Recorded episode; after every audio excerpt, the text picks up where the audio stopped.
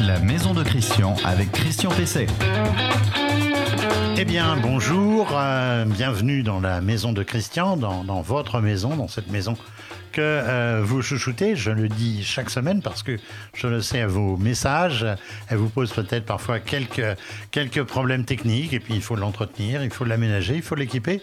Euh, on, est là, pour ça. Alors, épisode 16 euh, de euh, la maison de Christian. Vous êtes de plus en plus nombreux à nous écouter, à m'écouter et à me regarder, à nous regarder avec nos invités, puisque je crois que vous frôlez là les, les 2 millions de personnes atteintes depuis cette nouvelle série. Donc, c'est un beau succès et je vous en remercie. Alors euh, aujourd'hui, on va comme d'habitude suivre un, programme, un planning, euh, si j'ose dire. En conseil euh, de la semaine, je vais vous parler des joints sanitaires, ces joints de salle de bain qui ont la fâcheuse tendance à jaunir, à, devenir euh, un peu noirâtres et puis aussi à se, à se décoller. Euh, ensuite, euh, on parlera de la PAC, la pompe à chaleur, avec deux invités. Mathieu Ducroquet qui est, qui est déjà là, et puis Caroline de Vennevel euh, qui est responsable marketing, Mathieu étant chef de produit.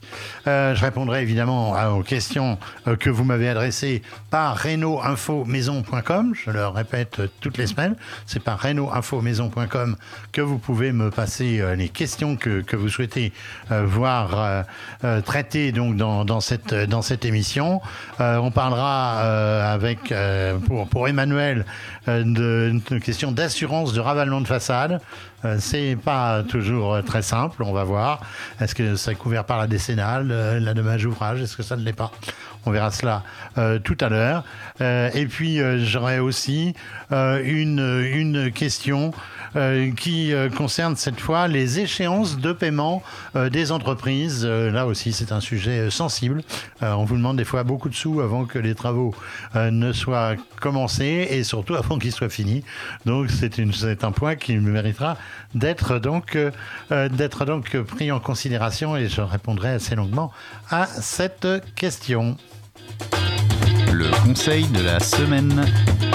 Alors, le, conseil de la semaine, ça, concerne euh, les, joints sanitaires. Vous savez, les joints sanitaires, euh, ce sont ces joints qui, en périphérie d'appareils, comme on dit, comme disent les pros, c'est-à-dire euh, de baignoires, de, receveurs de douche, de lavabo, mais aussi d'éviers parfois dans la cuisine, et qui assurent l'étanchéité lorsqu'il y a des débordements d'eau ou même des projections d'eau. Et euh, très souvent, eh bien, ces, joints, ils finissent par euh, noircir, je le disais, par jaunir, euh, et puis par se, décoller. Et à ce moment-là, il y a des problèmes de dégâts des eaux. Ils sont de plus en plus nombreux à se produire à cause justement de, joints défaillants. Alors ces joints, ils sont à base de, silicone. Le jaunissement, alors c'est assez surprenant, mais le jaunissement du, du silicone est d'autant plus prononcé qu'il n'y a pas de fenêtre dans la salle de bain, puisque c'est en fait l'absence de d'UV, l'absence d'éclairement, euh, qui fait jaunir le, silicone. Ah, donc ça, c'est la raison euh, première. Euh, et puis la moisissure, eh bien, va finir par mettre un, un petit peu de traces noires autour de autour de ces joints. Et évidemment, c'est pas pas très esthétique. Elle finit elle par décoller par décoller le, le joint. Alors il y a la technique de l'eau de javel, mais bon, je suis toujours l'ennemi de l'eau de javel pour en tout cas ce type d'utilisation parce que ça blanchit, mais ça blanchit pas longtemps d'abord, et puis ça dégage du chlore, et puis euh, ça entraîne aussi, ça participe au décollement souvent du joint, donc ce n'est pas euh, l'idéal. Alors j'ai une recette de grand-mère, c'est deux cuillerées à soupe de bicarbonate euh, à mélanger dans un grand verre d'eau tiède. On brosse le joint avec une brosse à dents, on laisse agir euh, une demi-heure, ensuite on rince à l'eau claire. Euh, je vous laisse essayer, vous pourrez me dire dans des mails si ça a marché pour vous. Alors il y a des produits pour reblanchir euh, le joint, ça s'apparente un peu à, de la peinture. On comprend bien que ça ne peut pas euh, durer très longtemps. Alors en réalité, le, le plus simple, eh bien, c'est quand même de refaire le joint. Alors pour refaire le joint, eh bien, il faut déjà éliminer l'ancien. Alors il y a, des produits, euh, produits décapants. Il y en a un qui est bien connu, qui est haute joint euh, euh, de, chez Jeb, qui est depuis très longtemps. Alors qu'est-ce qu'on fait? Eh bien, on, applique ce produit, on laisse agir, et puis ensuite on gratte le joint.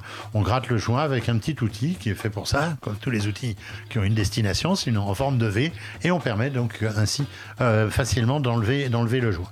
Pour refaire le joint neuf, eh bien, les produits silicone se trouvent sous différentes formes, en tube, en, en, bombe, en cartouche, mais là il faut un pistolet extrudeur, qui, avec une canule au bout permet de, tirer le joint avec deux écoles. Est-ce qu'on doit le tirer, est-ce qu'on doit le pousser?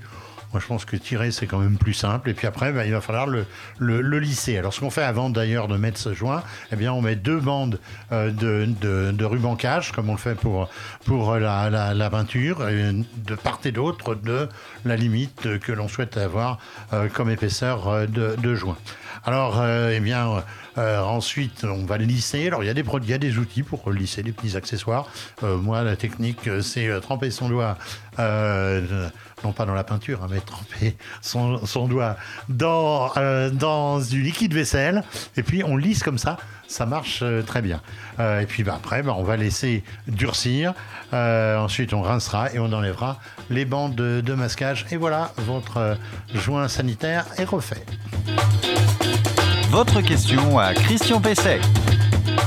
Alors la, la, question, à Christian Pesset, eh bien c'est donc Emmanuel euh, donc euh, Emmanuel qui me dit je souhaite faire mon ravalement de façade, euh, nettoyage haute pression, préparation des, surfaces, rebouchage des fissures, deux couches de revêtement acrylique, c'est le devis qu'il a dû avoir, acrylique 3D me dit-il, application peinture acrylique sur les faux colombages. Il m'a envoyé une photo, j'aurais pu vous l'amener mais je le ferai la prochaine fois. Dois-je vérifier, dit-il, l'assurance décennale pour ce type de prestation? Alors, euh, la garantie décennale, euh, elle euh, vaut si la façade n'est plus étanche. C'est-à-dire si les défauts de la façade actuelle laissent passer l'eau et même que l'eau passe à l'intérieur de la maison. Pourquoi? On est toujours dans le même cas de figure, c'est-à-dire que l'assurance décennale couvre tous les dégâts qui, dit la loi, rendraient le bien non conforme à sa destination. En clair, si vous ne pouviez plus habiter parce que euh, l'étanchéité serait insuffisante et que de l'eau ou de l'humidité entrerait euh, chez vous. Alors, euh, à partir de ce moment-là, vous devriez prendre aussi une assurance dommage ouvrage. C'est vous qui la prendriez, cette assurance dommage ouvrage. Elle vous couvre pour le cas où il y aurait un litige qui n'aboutirait pas avec le peintre ou le, le, maçon qui aurait fait cela, qui aurait fait le ravalement. et puis, ça vous couvre aussi, surtout, si l'entreprise vient à disparaître soit si elle a, euh, par exemple, déposé le bilan et qu'ensuite elle a été liquidée, soit parce que l'entrepreneur a pris, par exemple, euh, sa retraite et donc n'a pas poursuivi son activité. Donc, uniquement dans le cas où les dégâts sont autres qu'esthétiques, parce que si donc ils ne sont qu'esthétiques, et même souvent ça, les micro-fissures ne sont pas prises en charge par la décennale, encore qu'il y a eu des cas où ça l'a été, euh, mais donc l'entreprise ne vous doit plus que la garantie contractuelle des travaux de toute entreprise, mais la décennale n'entrera pas, pas en jeu. Euh, donc euh, voilà la, réponse pour, pour Emmanuel. D'après ce qu'il me décrit, à mon avis, il n'a pas besoin de, de décennale puisque c'est avant tout esthétique. L'invité de Christian Pesset. Alors mes, mes invités euh, de, la semaine, ils sont euh, ils font partie d'une entreprise bien connue, entreprise, ils vont nous le dire, euh, française, donc Atlantique, qui fait un certain nombre de, de, produits, dont la pompe à chaleur, dont nous allons parler euh, justement, la pompe à chaleur, qui donc bah, peut chauffer aussi, rafraîchir, on le verra, mais ils font bien, bien, bien d'autres choses. Caroline Devenvel, bonjour. Bonjour Christian. Donc alors, Atlantique, vous nous présentez un petit peu la l'entreprise, euh, ses produits et puis sa spécificité euh, française. Exactement. Donc Atlantique, euh, marque française, en fait appartient au groupe Atlantique, donc du même nom, donc créé en 1968, donc et en Vendée, toujours en Vendée, toujours français. D'accord. Donc voilà, on en est fiers. Hein. On est content toujours d'être dans une entreprise française qui se développe beaucoup, et notamment sur le marché de la pompe à chaleur, mais pas seulement, euh, aussi euh, voilà, sur énormément d'autres produits. Vous faites aussi du, chauffage Du chauffage, des radiateurs, des, voilà, des chauffe-eau, des chaudières et de la climatisation également.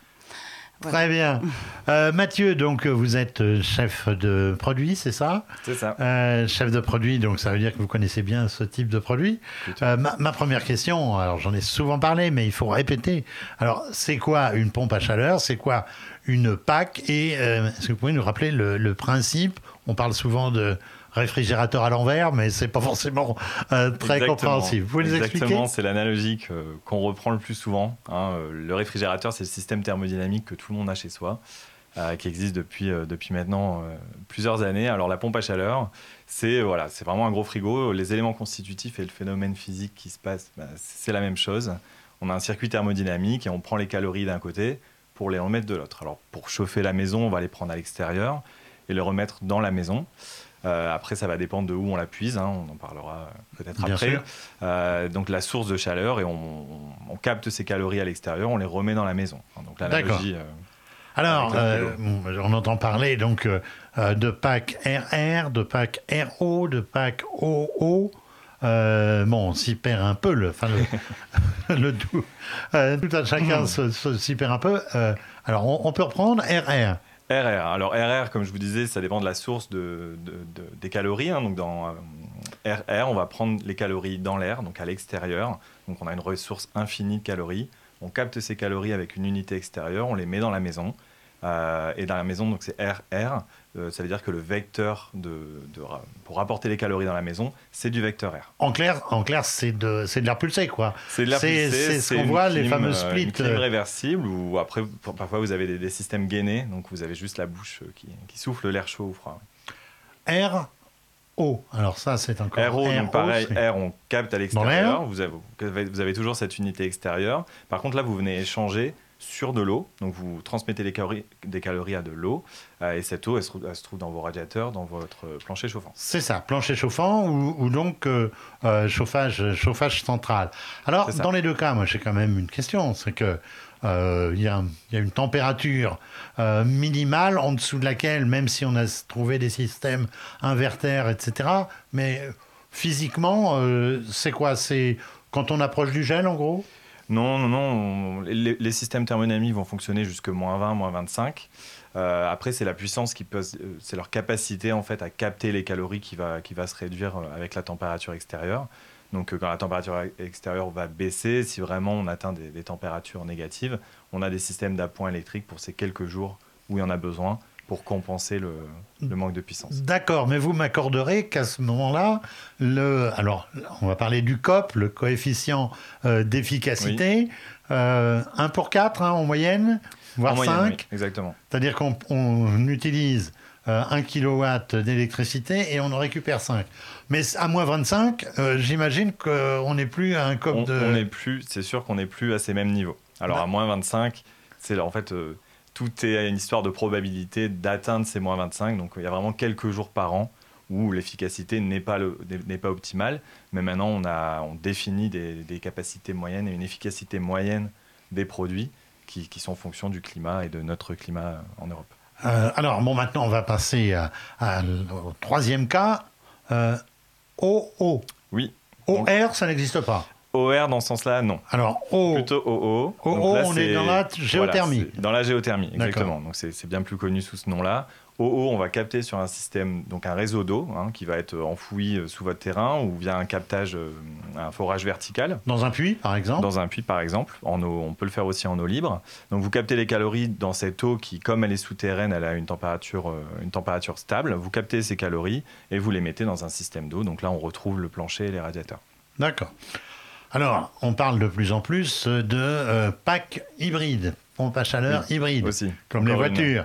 Alors, ça veut dire quoi? Ça veut dire qu'il y a une partie euh, pack euh, telle que ce qu'on vient de décrire, Exactement.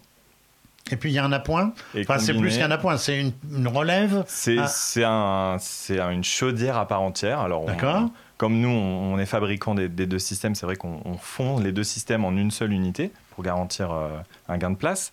Mais on a vraiment en tout, enfin, une pompe à chaleur qui tourne et, si besoin, une chaudière qui va tourner. D'accord. Dans ces Alors, elle est alimentée. C'est une chaudière à quoi? On a gaz et fuel. On a les Gaz et deux, fuel. les deux grands types de chaudières. D'accord. Donc, euh, et ce sont des éléments séparés. J'ai vu qu'il existait aussi des monoblocs. Ça, ça vous parle? Euh, alors, quand quand on parle de monobloc, on parle, euh, c'est plus lié au système frigorifique. Oui. Euh, et, euh, Mais il n'y a pas des, il y a pas des, euh, des packs hybrides qui sont dans un même appareil? Oui, alors oui, donc ça c'est le système. Voilà, pardon, pas de souci. Donc ouais, ça c'est vraiment quand on a combiné, quand le fabricant combine la chaudière et la pompe à chaleur en une seule unité. Donc visuellement, vous avez un seul ensemble à l'intérieur de la maison, plutôt qu'avoir une chaudière séparée et une pompe à chaleur séparée. D'accord. Et euh, c'est pas compliqué, ça revient pas plus cher d'avoir justement deux appareils séparés au lieu, au lieu d'un?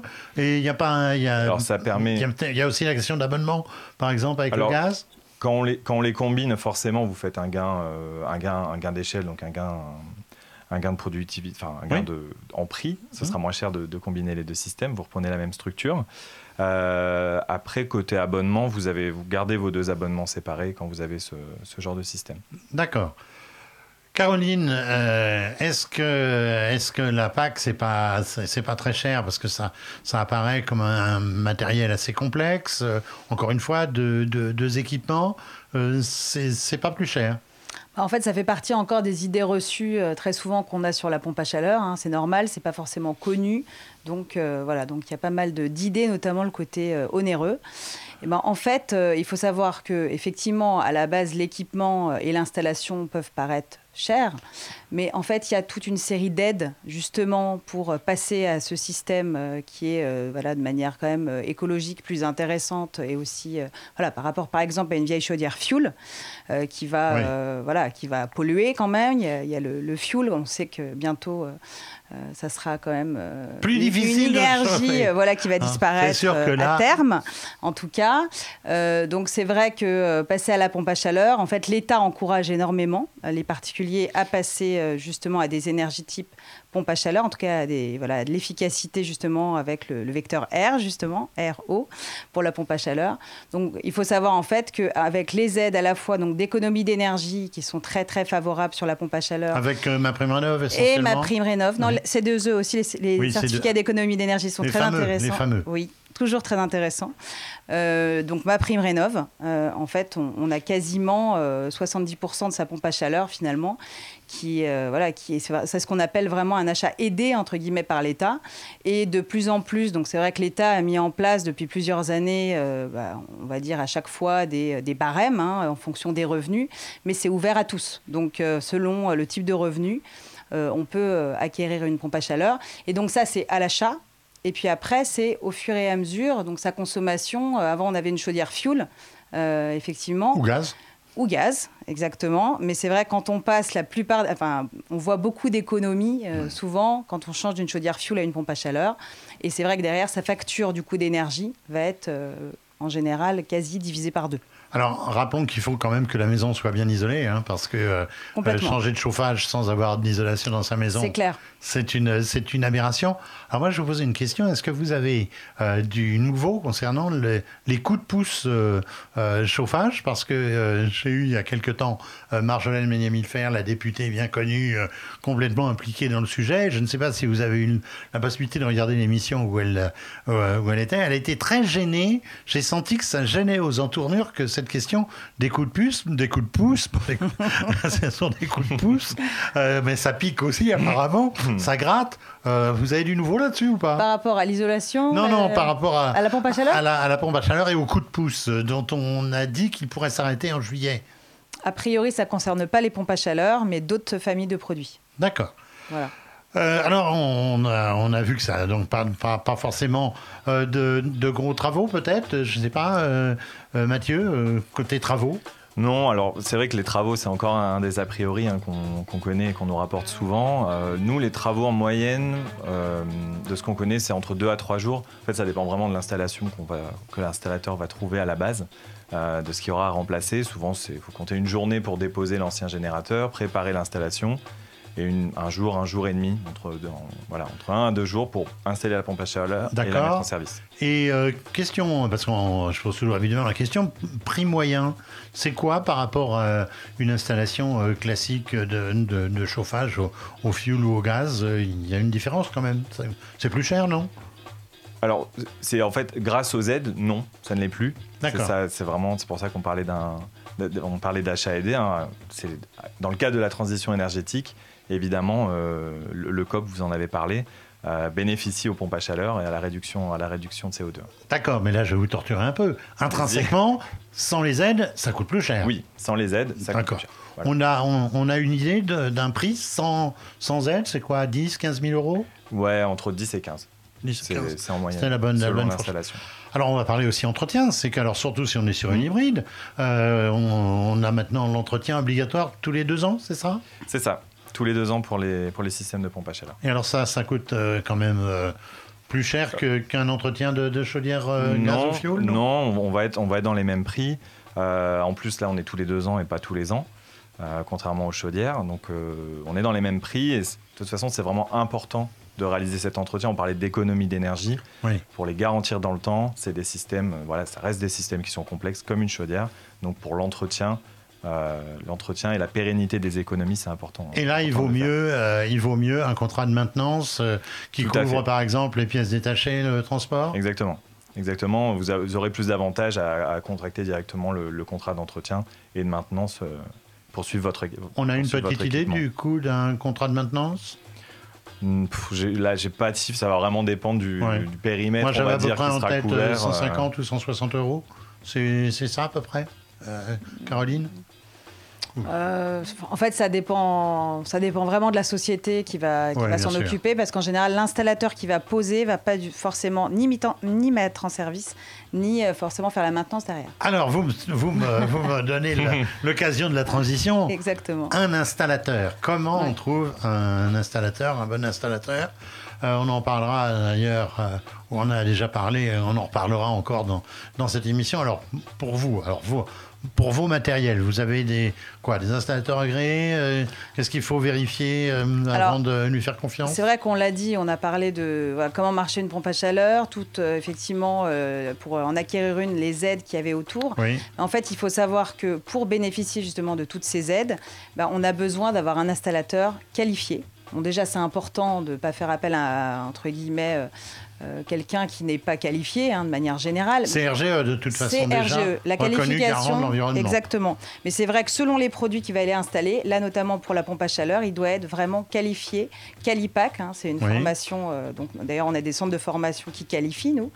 Euh, c'est essentiel. Ça, euh, il faut vraiment faire très très attention. Il ne faut pas hésiter à faire plusieurs devis. Et c'est vrai que nous, on a du coup mis en place parce qu'on sait que c'est essentiel hein, l'installation. On a mis en place donc on a des, des ambassadeurs, nous on les appelle comme ça, mais Oui. en tout cas c'est des sociétés voilà qui sont agréées, qui ont les bonnes qualifications, qui sont RGE et euh, qui ont euh, donc on met en relation les particuliers euh, avec ces installateurs là sur notre site Alors, Atlantique. comment, voilà, ça, j'allais vous le dire, c'est sur Atlantique. Sur atlantique.fr. Voilà. Et on peut chercher en fait par son type de travaux, son département, et on peut trouver une liste d'installateurs qui derrière seront qualifiés pour euh, voilà, appeler le particulier et puis euh, faire des devis. euh. D'accord. Voilà. Et les garanties, c'est quoi en matière de produits et puis d'installation Durée des garanties? Alors la garantie, euh, ça dépend encore une fois de, de- de- voilà, de pas mal de choses, notamment de son suivi, de son contrat. Mais ça peut être dans tous les cas deux ans et puis renouvelé. Mais tout ça, voilà, ça va dépendre aussi derrière du service après-vente. Ce qu'on choisit en contrat de maintenance et d'entretien. Ça dure combien une pompe à chaleur? Ça peut durer euh, 10, 15, D'après 15. l'expérience que vous avez Alors là, on, est, on, Oui, le- on commence à remplacer les, les premières. Vous Donc, commencez à euh, remplacer les voilà. premières Donc 15, Ah oui, largement, parce 15 que ans. moi, 15 ans. Les, les premières euh, pompes à chaleur que j'ai vu installer, c'était à la fin des années 80. hein. Ah bah il y en a, oui oui exactement. Là on commence effectivement à avoir un renouvellement sur ce marché de la pompe à chaleur qui est quand même assez récent. Très bien, euh, merci euh, donc euh, Mathieu Ducroquet euh, donc euh, et Caroline euh, Devenvel. Euh, donc euh, vous êtes l'un et l'autre euh, membres de la société euh, Atlantique. Euh, encore une fois, une société française. Hein, c'est c'est pas c'est pas si souvent. Il faut il faut en tenir compte euh, et faire travailler les entreprises françaises. Votre question à Christian Pesset. Alors là, la question, là, c'est une question de, Paul euh, qui me dit je dois réaliser des travaux assez importants de rénovation. Tant bien, peut-être qu'il va poser une, une pompe à chaleur euh, dans une résidence secondaire, notamment de redistribution des cloisons. L'entreprise me demande de payer un tiers à la signature du devis, un tiers au début des travaux et le reste à la fin des travaux. Est-ce correct? Alors, euh, d'abord, je dirais qu'il faut avoir un bon devis. Il faut que, ça soit écrit dans le devis et il faut que le devis il soit conforme à ce qu'il doit être, à ce que la loi lui impose. Je vais vous dire, j'en ai jamais vu pratiquement un qui avait toutes les, toutes les mentions qu'il fallait. Alors vous pouvez aller sur le site euh, euh, service-public, euh, service au singulier, public.fr, aller à la rubrique de vie. Il y a une liste d'une page. Hein. alors donc c'est pour ça que je vous dis souvent, il y a peut-être des petites mentions qui manquent, mais il doit y avoir quand même la plupart de, de ces mentions. Alors concernant le délai. Parce que là, fatalement, comme on parle de euh, payer les 30% euh, finaux, enfin le tiers à, la fin des travaux, ça veut dire qu'il y a une question de délai. Alors moi, je conseille toujours euh, d'indiquer le début des travaux, la date de début des travaux et la date d'achèvement des travaux. Je déconseille toujours, bien que ce ne soit pas une obligation légale, mais je déconseille toujours les durées parce que les durées, ça, ça, ça pas très précis. Quand on a une date, elle est précise. Euh, vous pouvez, dans un devis, euh, exiger qu'il y ait des pénalités de retard. Les pénalités de retard, c'est euh, pas énorme, hein. mais malgré tout, si ça dure, ça le devient. c'est un 3 millième du montant total des travaux, sans dépasser 5% de la totalité de la, de la dépense. Mais vous voyez, c'est précis. Hein. donc la loi l'a indiqué, vous pouvez le faire indiquer avec la date qui part à la signature du devis la signature du devis, pas le début des travaux. Encore, c'est très important à noter. Alors pour ce qui est de la répartition euh, des paiements, ben, il n'y a, pas de, a pas de règle légale, c'est libre.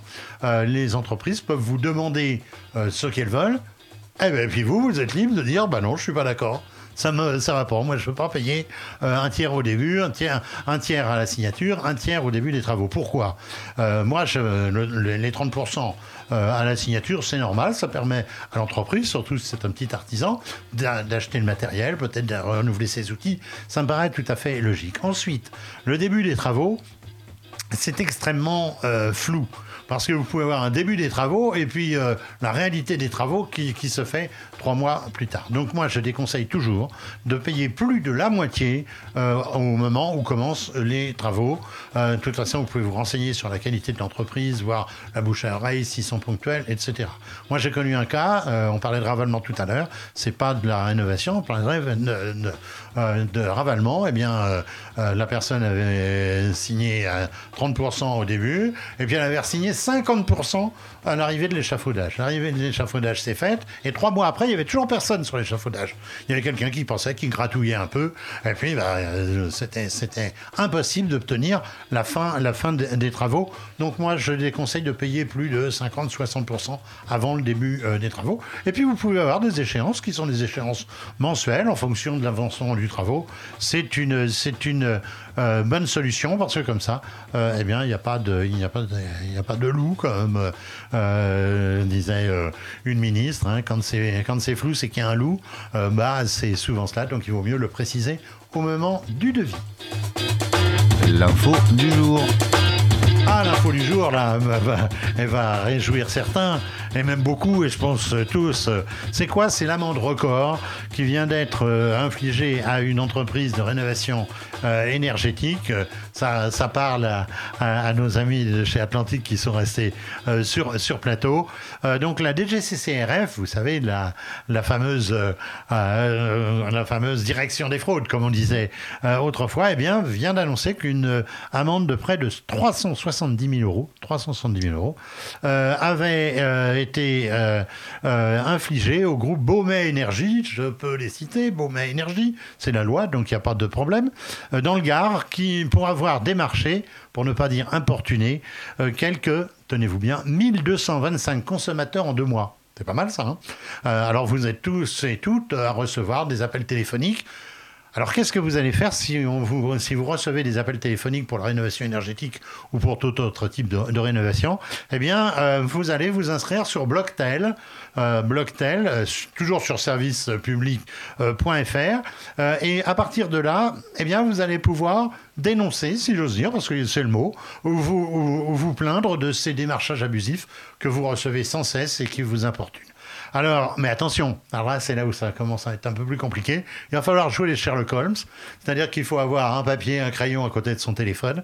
Il faut laisser parler euh, l'entreprise qui vous appelle, dire euh, vous êtes comment, vous êtes qui, vous êtes monsieur quoi, notez son nom. Euh, l'entreprise, c'est quoi Notez l'entreprise, vous notez le jour, là, même là, pourquoi pas la, la, la durée de l'appel, et puis votre numéro de téléphone, vous, vous le connaissez, et vous allez pouvoir remplir donc un formulaire. Et c'est à partir de ce type de, de, réclamation, eh bien, que euh, l'entreprise en question, l'entreprise Beaumet Énergie, je ne renonce pas au plaisir de la reciter, eh bien, euh, pris, euh, comme on dit, une jolie prune de 300 à plus de 370 000 euros.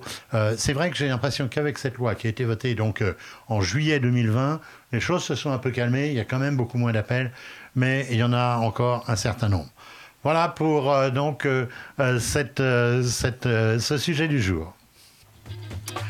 Alors, eh bien, on arrive à, l'issue de, cette émission. Je vous remercie de l'avoir de l'avoir suivi. Comme je vous le disais, vous êtes de, plus en plus nombreux à la voir et à, l'écouter.